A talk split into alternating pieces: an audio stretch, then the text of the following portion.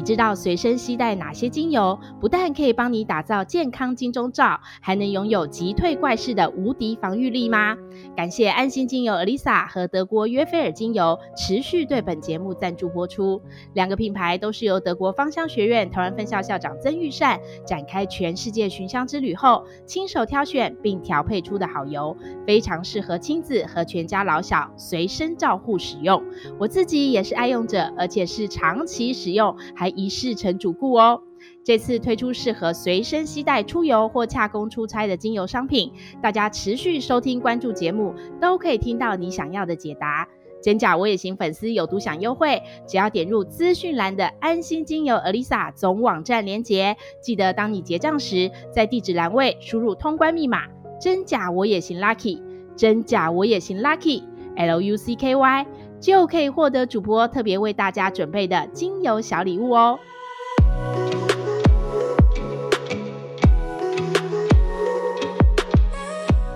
真心话，老实说，欢迎收听《真假我也行》，我是田姐儿。我们直接欢迎来宾，德系芳香照护师芳疗主播曾玉善。各位听众朋友，大家好。欢迎主播，上一集太精彩了，这一集呢，我好想问你哦，真的，我们上一集提到喽，你那个时候住在正对面的电梯门口的房间，不但很吵，也很容易心神不宁。那我就好奇了，还有哪些房间的位置，主播可以跟我们建议，就是说千万不要住，好不好？哇，好！如果你住到一个饭店，你可以选择的话呢，以下四种房间呢，最好是不要住啊。嗯，哎、欸，不过田姐要讲到这里，是不是要请各位听众朋友把这个精油的瓶盖打开？嗯，哦，免得你又听到让你觉得哎、欸、起鸡皮疙瘩的事情的时候，你就可以马上转换频率哦。好，我打开了，乳香打开放着。好，那首先呢，如果你住到一个饭店啊，你最先要避免的就是面对逃生门的一个房间。嗯、那或许大家会觉得很奇怪，嗯、面对逃生门，如果有紧急事态发生的时候，不是跑得比较快吗？嗯，对不对？那为什么谢远锦老师甚至中国风水会建议说不要住面对逃生门的这个房间？嗯、为什么？如果大家有一些经验的话，像我也住过这个面对逃生门呐、啊，啊，那逃生门呢？你想想看，它所谓逃生门的位置一定是在四个角落，对不对？对，那甚至呢，一打开了之后，它就是一长串的这个楼梯。楼梯。所以你住在面对逃生门的房间的时候呢，如果以科学的角度来说的话，其实呢，逃生门它牵涉到一个气流的一个扰动。你有时候你没有打开门，可是你会觉得有一点呼呼呼的那种风声进来，因为可能有些人去打开了逃生门。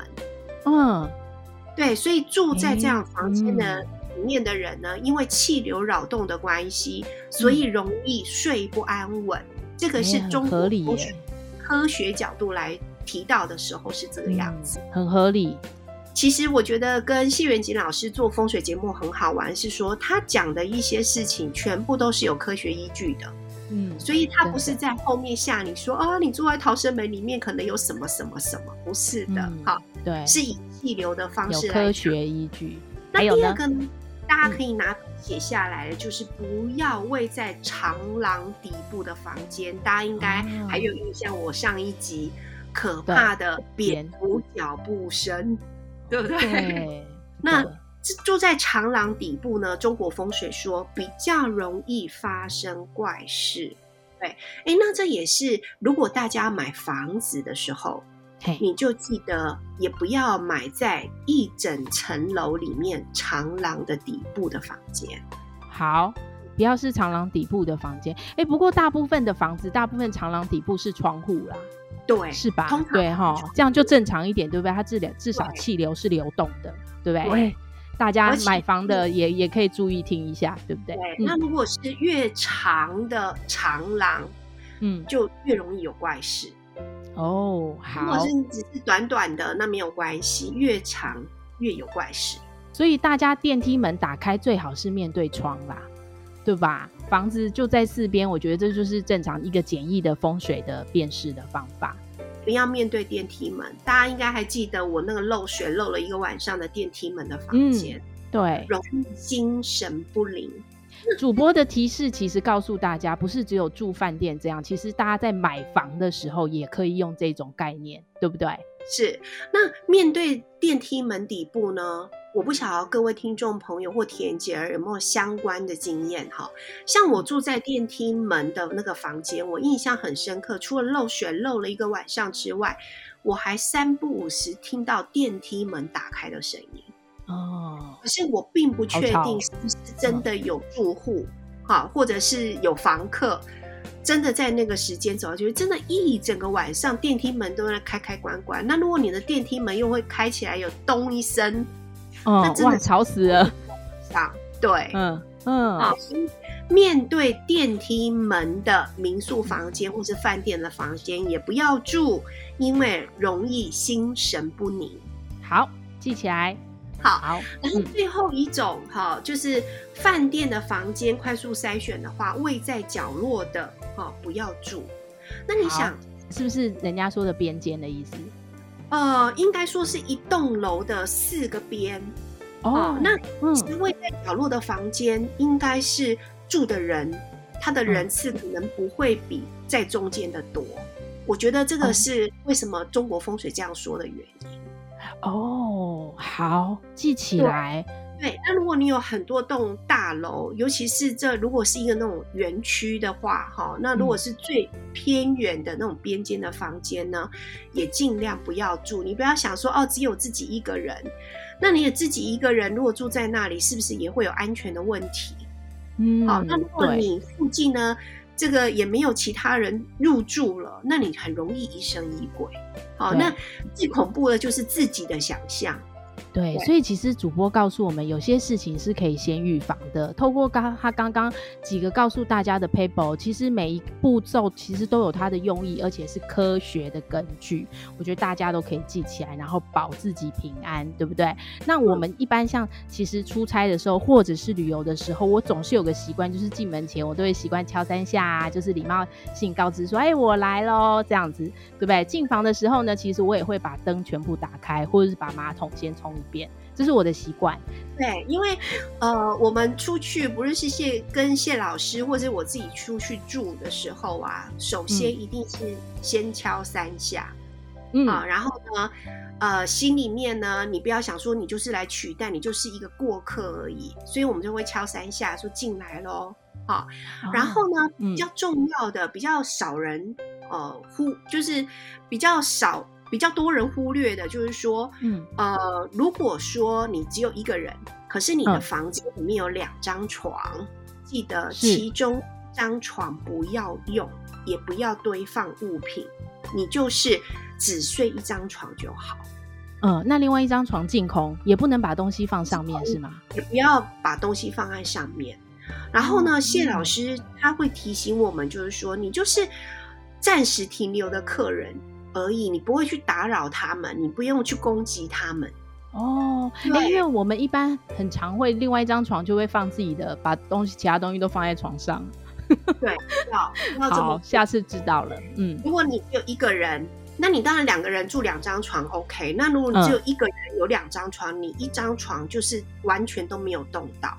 哦，那如果你觉得很奇怪的话，有一个。包哈，这是真仙姑，教给大家。好好，好，注意听。用你的鞋子就好，嗯、一正一反。哦，这个我知道，像宝贝的那个放法，对不对？对，嗯、对。那如果你不知道怎么放的话，你可以参考《看植物在说话：居家好运方疗》这一本书的四十五页怎么摆哈、哦。那如果你觉得很奇怪，那你就是摆着这一个鞋子、嗯，通常你那一天。晚上应该就是可以安、嗯、安稳的睡一个晚上啊。好，有我也有这样放哦。嗯，对，嗯对，我觉得很有用哦，给大家提供参考。对，那主播其实还有一个大绝招，我知道，因为我有看你的书，你的书里面其实就像那个宝藏一样，百科全书一样。我好像看到了，你说可以有净化的药草，可以调制成喷雾瓶，随身携带也很棒哦。到底有哪些成分可以告诉我？这一个呃最简单的呢，大家就可以用檀香，好、哦，这个香味除了乳香之外呢，用檀香。嗯、那五滴的澳洲檀香加上十三滴的胡椒薄荷。然后呢，里面的那个水的喷雾，你可以用岩兰草纯露，只要用岩兰草纯露喷洒空间，就有净化的效果。那如果你又加上了澳洲檀香跟胡椒薄荷的话，你会发现味道非常的好闻。而且胡椒薄荷加上澳洲檀香，你会发现是两个矛盾的味道在一起，因为胡椒薄荷可以让你提振精神，然后呢，澳洲檀香可以让你稳定心绪。所以这两个矛盾的味道加在一起的时候，再加上岩兰草的纯露啊，哦、呃，是非常特殊的一个气味，大家一定要试试看哦。哇，这样听起来其实就很好闻哎，好有想象空间哦。你刚刚提到了一个重点，檀香，就是其实都有凡事都有脉络可循，就是平常我们在庙宇里面都很常闻到檀香的味道。那你刚刚也讲了，就是而且主播的书里面也都有提到，你好像有曾经做过一件事，就是把十支的净化精油加在一起，可是你却调出了檀香的味道哎。对，这是怎么办到的？非常讶异的事情哈。嗯、那我们那十种净化药草呢？我们就从挑它的植物形态，比方说它有刺，好，举例来讲，它有刺，或者是它的防护力特别好的，好，嗯、那这十种药草加起来，竟然就出现了檀香精油的气味。重点是里面这十种药草没有选到檀香精油。好酷哦！换句话说，檀香精油它的一个气味就是一个很神圣保护的一个味道。然后呢，在处理空间上面，尤其是农历七月，如果你是比较容易被干扰的人，好，那你可以试试看檀香的一个气味。嗯，主播把这支调成叫做平安静香，对不对？平安静香这支精油就是主播特别为大家调配的净化精油，我觉得很棒，真的就是。很浓郁的木头的一个气味，然后会让你的心绪比较稳定。嗯、那这一个复方呢，我会用在哪里呢？比方说农历七月的时候做空间的一个净化。嗯、另外呢，如果说不是农历七月的话，你必须要去到医院啊，你回来常常会觉得很累，嗯、或者是说呢，你刚好哎有经过，或者是有。有这个必要性要去殡仪馆，嗯，或是参加一些这种呃比较不好的这种什么丧事之类的场合，嗯，你一定要把它拿回来，然后泡澡，那你会发现你的整个的能量状态就不会那么累。啊，之前主播还有教过大家，可以弄在那个橄榄皂液里面变成洗手乳，对不对？我觉得也很棒哎。对，对我跟你说，主播推荐过的，其实我都有身体力行好好的用，所以我可以大声的告诉大家，真的很好用，而且很好闻哦。连结儿一百分，一百分，真的，我都做中学，学中做，但是做节目当中跟你们聊天，我也要好好认真，我是认真的学生，好不好？对。哎，不过我们想问田姐儿，好像那个檀香的味道啊，嗯、啊，那我最近看了一本书，叫做《跨感官心理学》，他就提到说，外国人觉得檀香是催情的，哦、那你会觉得，你檀香是催情还是神圣净化的呢？我啊，我目前觉得是神圣净化，因为我可能 level 还没有到，可以感觉到是催情的那个境界。我我觉得可能是西方人觉得说檀香的它的味道呢，嗯、跟神秘的东方调有点连接，好，他会要觉得有一点神秘，有一点催情。可是对于我们东方人来讲呢，檀、哦嗯、香我们常常把它拿来作为烧香，庙里的烧香。对，所以我们的文化里面呢，基本上它就是跟神圣净化相关。对，根深蒂固的观念，我觉得对。而且檀香精油真的没有那么好买耶。哦，我知道很昂贵，对不对？你有一集有提到。好了，我现在好奇，对，既然这么昂贵，我们怎么来分辨好坏呢？市面上的檀香分为两种，一个是澳洲檀香，一个是印度檀香。嗯、那印度檀香呢，基本上很难取得，因为它六十年以上的树龄它才可以萃取出来。好，那我曾经呢去过这个南印度的麦索尔的檀香工厂，我去到檀香工厂，可是我连一瓶檀香精油都带不出来。管制非常的严格，好，那我取得的印度檀香呢，是因为我的印度进口商他自己有一个山头，自己在种檀香，然后呢，等于说二十五年之后呢，他才自己做萃取，而且我带出来的时候，我一定要飞到印度我才带得出来，邮寄是完全邮寄不出来的，所以。听众朋友，你要很小心哦。如果你买到的是写印度檀香的话，你要多问那个销售商哈，他到底是怎么取得的，嗯、不然是完全是拿不到的。好，哦、那另外一种呢，我想跟大家分享的是说，除了诶印度檀香这个很难取得，因为它砍一棵树六十年就不见了，对不对？嗯，好，嗯。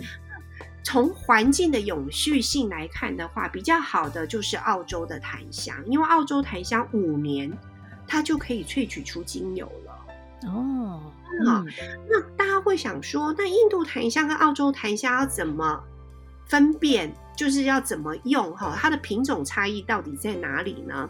如果你从化学成分来看的话，啊，印度檀香呢，它有规定，它以前呢。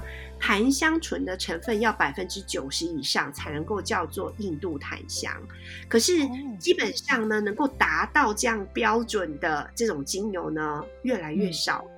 所以它在二零零四年的时候做有一个修正，只要里面檀香醇的成分在六十一以上，百分之六十一，那你就是好的印度檀香。那澳洲檀香。呃，澳洲檀香的话，嗯、它里面的檀香醇的比例不会那么高哦。但是呢，原来会差到哪里去？嗯、那如果根据一份二零零九年的一个文献报告，只要百分之一的檀香按摩油，它就可以降低焦虑感。所以，哦、如果你可以拿到。啊、呃，印度檀香，那当然是印度檀香。可是如果你拿不到，你就退而求其次，使用澳洲檀香。以你的使用目的来看的话，澳洲檀香就已经足够使用了，而且对于环境的永续才有帮助。哦，也是拿来熏香，对不对？